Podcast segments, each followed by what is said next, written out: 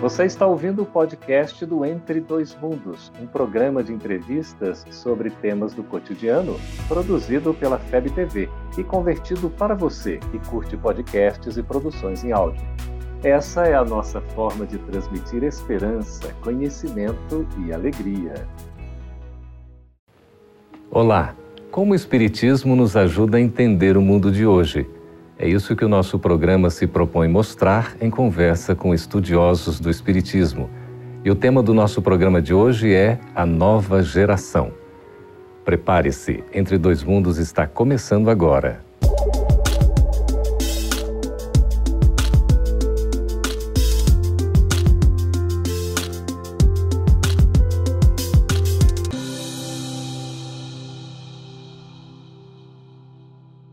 Estamos vivendo uma época de transição, desafiadora. Uma nova geração surge.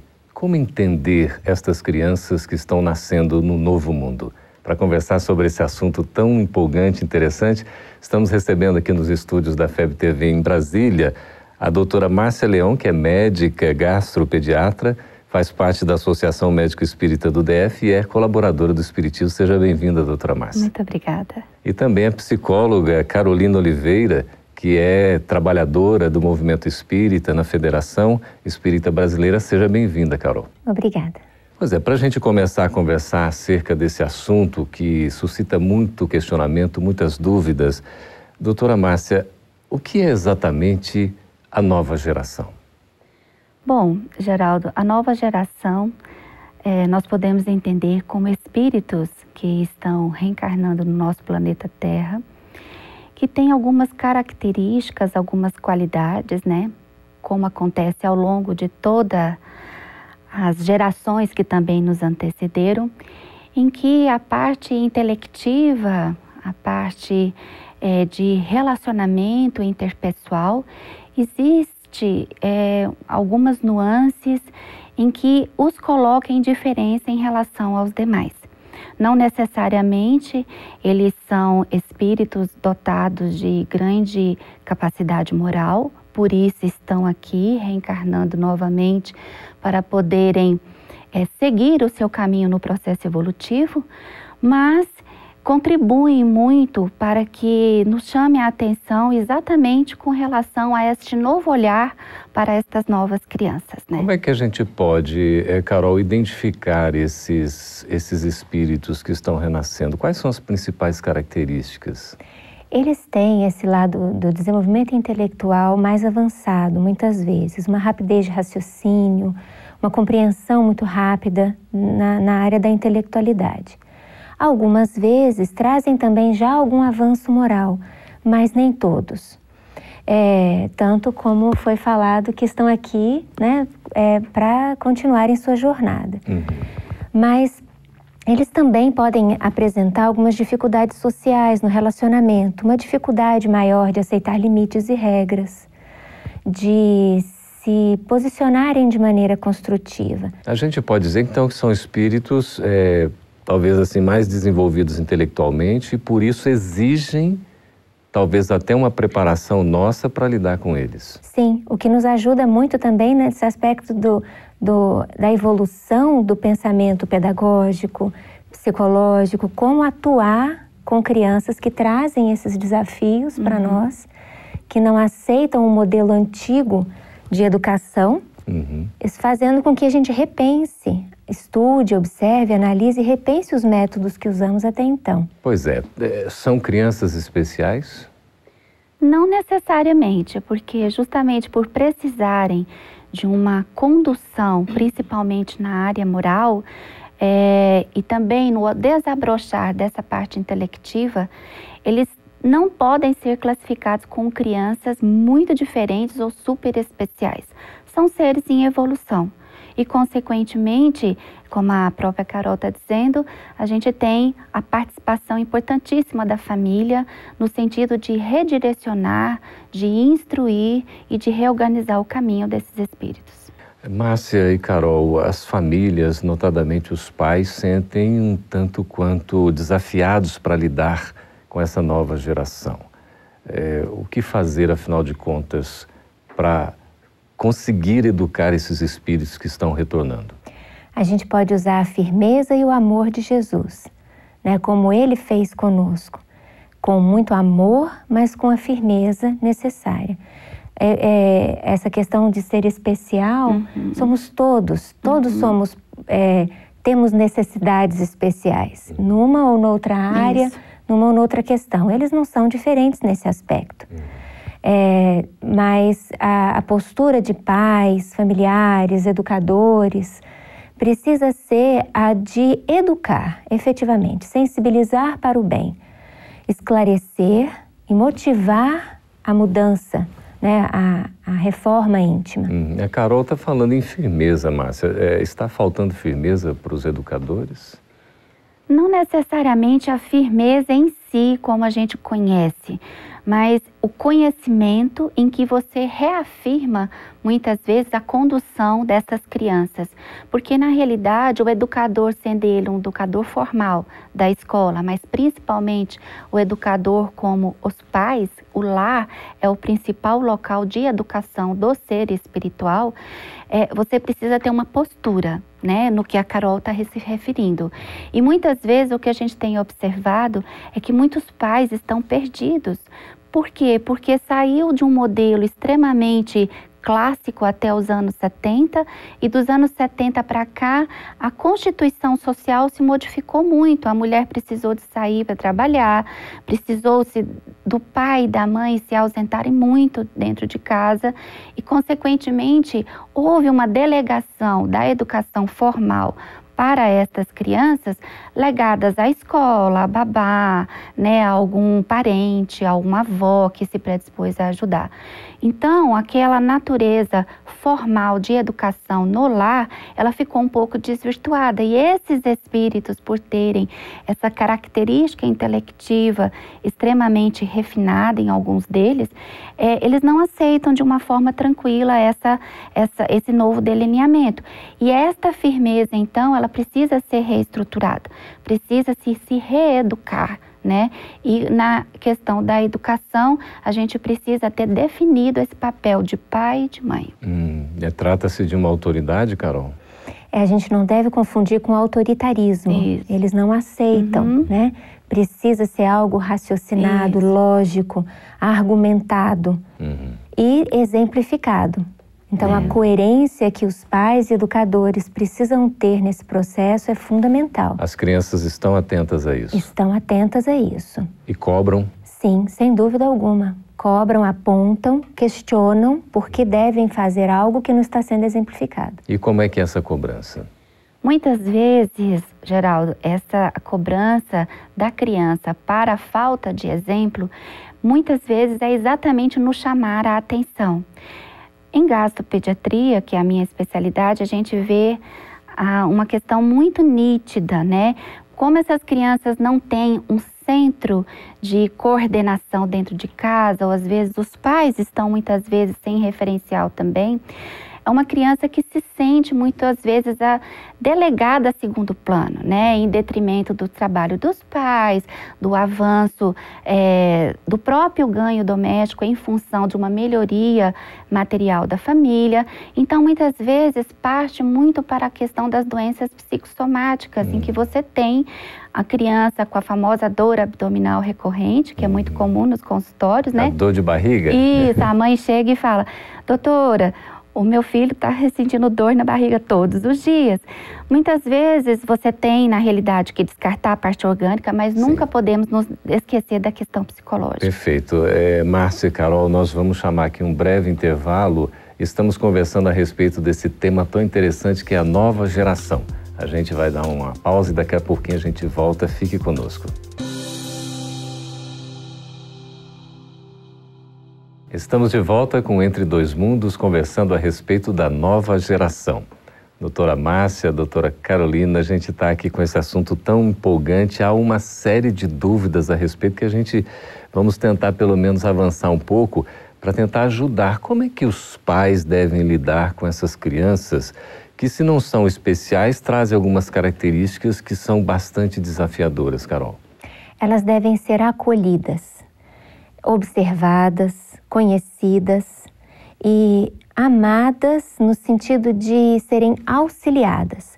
Se os pais e os educadores puderem observá-las para identificar quais são as potencialidades, os interesses e as necessidades que trazem de aprendizado, poderão certamente buscar por ajuda, muitas vezes, em leitura, no espiritismo, buscando profissionais que possam ajudar também a desenvolver estratégias e métodos de sensibilizar essas crianças para a necessidade de, de se envolverem no próprio aprimoramento moral. Uhum. Como é que o Espiritismo vê a nova geração, Márcia?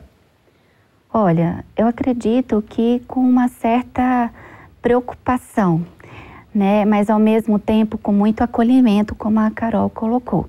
Porque na realidade nós precisamos muitas vezes desmistificar alguns parâmetros, né, em que você vê falando a respeito de uma criança, de um comportamento, de outro.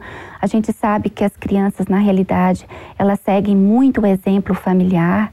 Então, lares desestruturados, a gente tende a ter crianças também com problemas diversos, né? Lares extremamente harmonizados são crianças mais direcionadas. E quando a gente tem a doutrina que nos esclarece a respeito da diferença entre estas crianças, as suas características, o seu andar, o seu caminhar, a gente consegue ajudar melhor. O que dizer de classificações como cristal e índigo? São classificações que estão sendo feitas, mas que precisamos ter cuidado para não generalizar, não rotular.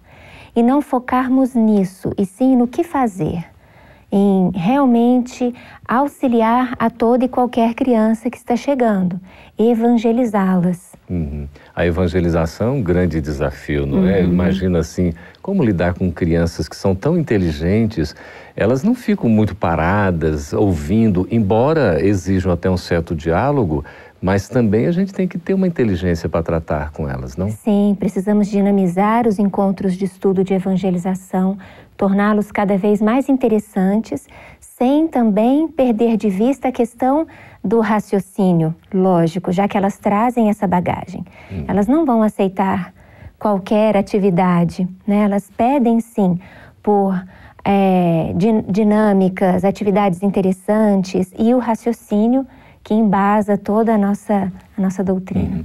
Além do raciocínio, nós temos uma questão emocional também, não é, Márcia? Muito, porque na realidade essas crianças que estão localizadas em um meio que não as abastece com aquilo que ela realmente exige em termos de intelectualidade, ela traduz isso para o seu próprio organismo, né? Então, na realidade, elas sofrem muitas vezes, muitas vezes por não saberem exteriorizarem aquilo que estão sentindo quando enterra a idade, mas principalmente quando elas não alcançam um nível de serem compreendidas pela sua própria família e muitas vezes isto é um caminho que os leva ao sofrimento. Sofrimento físico, muitas vezes, né? Porque, na realidade, quando você está de frente a uma é, situação em que você não é compreendido, em que você não é entendido e que você precisa de se expor, muitas vezes isso leva a um sofrimento interno enorme. Uhum. É um desafio grande. Né? Muito. Né? O Kardec fala lá na Gênesis, né, Allan Kardec em A Gênesis, sobre a nova geração, no último capítulo do livro. Nós temos essa nova geração como uma oportunidade ou como um problema a ser resolvido? Uma linda oportunidade de auxiliar aqueles que estão tendo uma última oportunidade nesse planeta de é, acolher esses espíritos que trazem demandas diferentes, fazendo com que a gente repense os métodos que utiliza, que vem utilizando até então, fazendo com que a gente desenvolva algumas áreas do conhecimento para poder acolhê-los, compreendê-los e auxiliá-los. Hum. Então é uma linda oportunidade. E em termos de educação, Márcia, nós estamos dando conta do recado? Se formos falar na educação pela evangelização, eu acredito que sim, porque as crianças extremamente inteligentes, elas necessitam muitas vezes exatamente deste enfoque moral para se reintroduzirem. Mas enquanto escolas, é, na educação formal, eu acredito que ainda fica um pouco a desejar. E enquanto educação também domiciliar, ou seja, através de pai, de mãe, ou daquele próprio cuidador que tem a criança sob a sua responsabilidade, a gente precisa simplesmente é, reeducar, reeducar a todos, né? Uhum. Porque é uma nova realidade, é uma linda oportunidade, como a Carol diz, mas que precisa de responsabilidade. Carol, até mesmo os corpos físicos estão se transformando? Existe sim uma, uma evolução em todos os aspectos, não é? Hum. Mas o nosso enfoque maior é na questão moral, é onde devemos nos ater mais. Uhum. Pois é, a gente enfrenta esses desafios não são necessariamente espíritos evoluídos, Márcia, conforme você falou, uhum. mas são espíritos que vêm com grande promessa de um futuro muito mais feliz, inclusive de colaborar nesse sentido, não? Com certeza, porque na realidade eles estão prontos na parte intelectiva muitas vezes, uhum. mas como você tem a própria deficiência do caminhar dentro da moralidade, isso muitas vezes estagna aquele espírito e ele não avança, né? E consequentemente, ele não avançando, ele às vezes não pode colaborar tanto para um mundo melhor, né? Porque o mundo também evolui à medida que o contingente populacional também evolui, tanto no caráter psíquico quanto no caráter emocional, e quanto na materialidade também. Mas eu acredito que é extremamente importante que a gente foque principalmente nessa questão da moralidade, da educação do ser integral, porque é uma responsabilidade enorme para os pais quando recebem, sejam espíritos pouco evoluídos ou espíritos muito avançados nessa questão intelectiva, é extremamente importante que a gente oriente esses pais é, para que eles possam dar conta do recado. E como é que o Espiritismo, Carol, pode contribuir para essa renovação social? Com, com o esclarecimento que ele traz, com as explicações que ele nos dá a respeito da origem de todos nós, o destino que todos nós temos e a nossa tarefa enquanto encarnados. Esse esclarecimento e esse conforto que ele nos traz da justiça e do amor divinos realmente nos dão as ferramentas necessárias para nos dedicarmos e nos dedicarmos e nos empenharmos no limite das nossas forças nesse trabalho de reforma íntima de cada um e de todos nós. Pois é, estamos conversando a respeito desse tema tão interessante que é a nova geração. Se você tiver alguma dúvida, alguma sugestão, pode escrever para nós, tem um endereço aí no, no vídeo para você acompanhar. Também pode assistir a esse e a outros programas Entre Dois Mundos pelo canal Gotas de Luz. É sempre uma satisfação estar curtindo a sua presença e você também nos acompanhando. No próximo bloco, a gente já vai voltar respondendo as suas perguntas. Até daqui a pouquinho. Estamos de volta com Entre Dois Mundos, agora para conversar mais diretamente com você a respeito das suas dúvidas sobre o tema A Nova Geração. Vamos começar aqui atendendo a pergunta de Luciana Sales, Marcela é de São Paulo, e pergunta o seguinte: Meu filho tem um ano e eu o vejo ansioso em querer descobrir tudo ao redor. Uhum. Comparando com a minha mãe quando me educou, a minha responsabilidade é diferente da dela por eu ter gerado uma criança dessa nova geração? Olha, é uma pergunta muito interessante, porque a criança de um ano, ela está realmente interessada em descobrir tudo à sua volta. Porém, é, hoje em dia nós temos uma criança hiperestimulada. Então, se você for pensar em termos de é, conhecimento, hoje em dia se exige mais, mas a responsabilidade dela e da mãe dela são as mesmas, porque ela a, ela precisa é, conduzir esta criança, esse ser imortal, dentro de uma linha de evolução moral e cognitiva. Então, talvez pela hiperestimulação ela se sinta um pouco diferenciada, mas a responsabilidade é a mesma. A educação sempre não se pode perder, não é, Carol? Sim, somos todos responsáveis por essas Isso. almas que chegam. Hum. E é, independente de que geração elas fazem parte, somos todos irmãos em evolução. Isso. Uhum. Então. Nesse sentido aqui, Carol, a gente tem a Estela Vaz, Brasília, Distrito Federal, perguntando assim: estou tentando ter filhos, mas até no momento, até o momento não estou conseguindo. Será que a minha evolução não me permite ter um filho da nova geração? Não é uma questão de merecimento, né? É, nós não, não podemos pensar dessa maneira, uma vez que muitas famílias muito estruturadas, de pais esclarecidos, podem receber como missão uma criança, um espírito ainda bem sofrido, para auxiliá-lo no seu progresso. Assim como famílias com estruturas ainda morais precárias recebem espíritos que vêm com tarefas lindas na Terra. Uhum. Então, precisamos confiar na justiça e na sabedoria divina.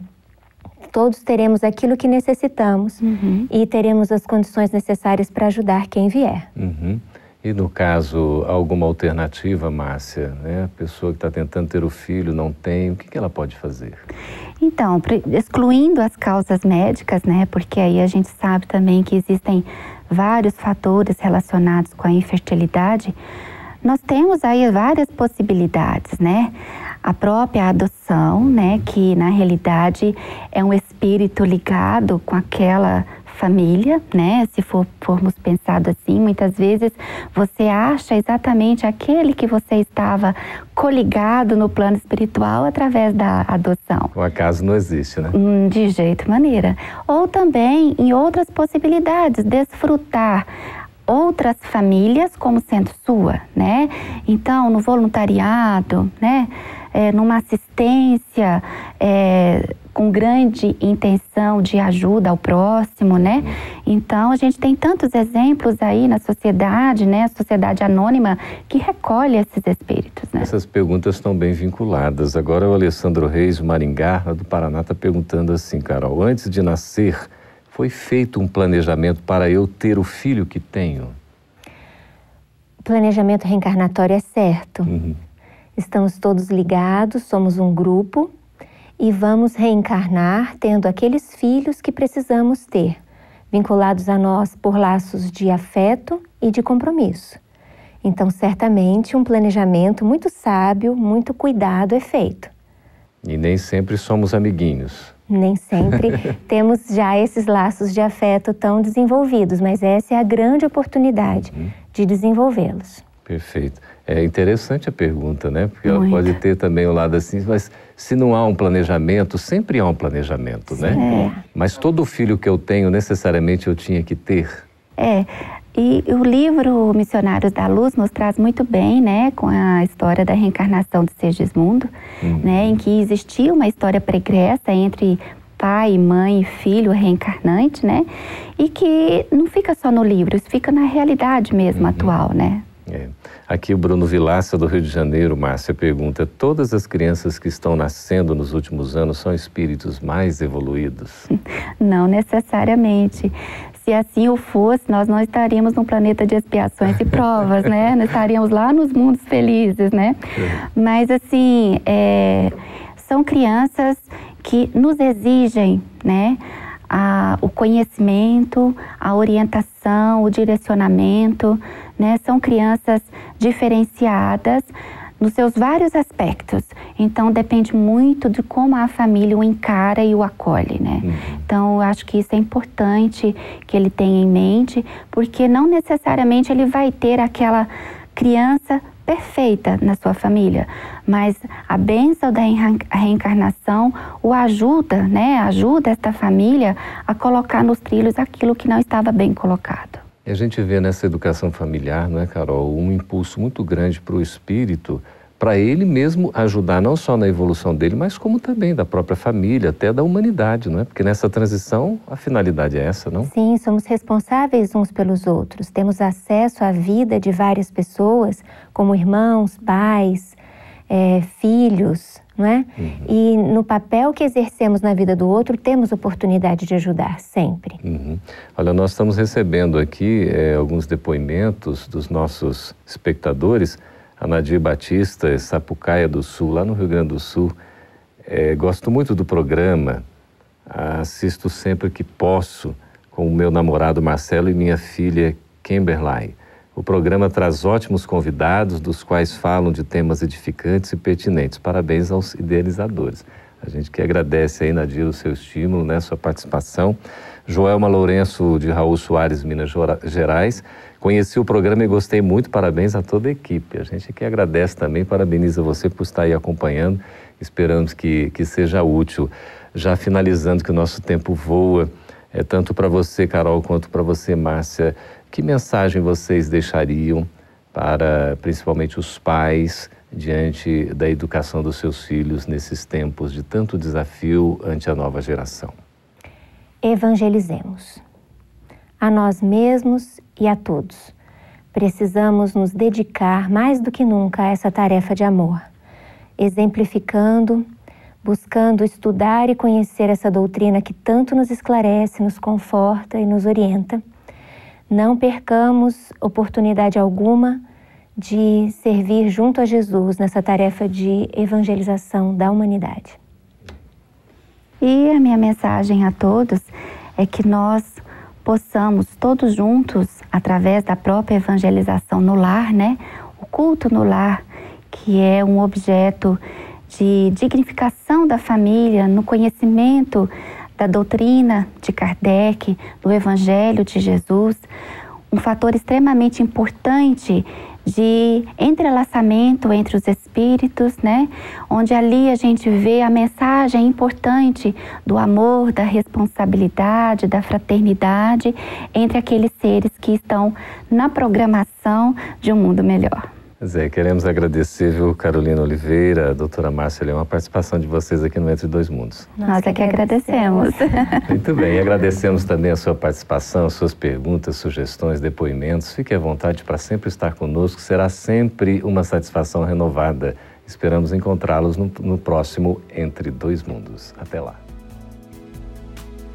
Essa é uma produção da Federação Espírita Brasileira.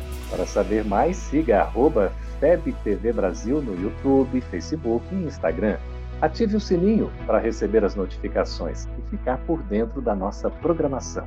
Até a próxima!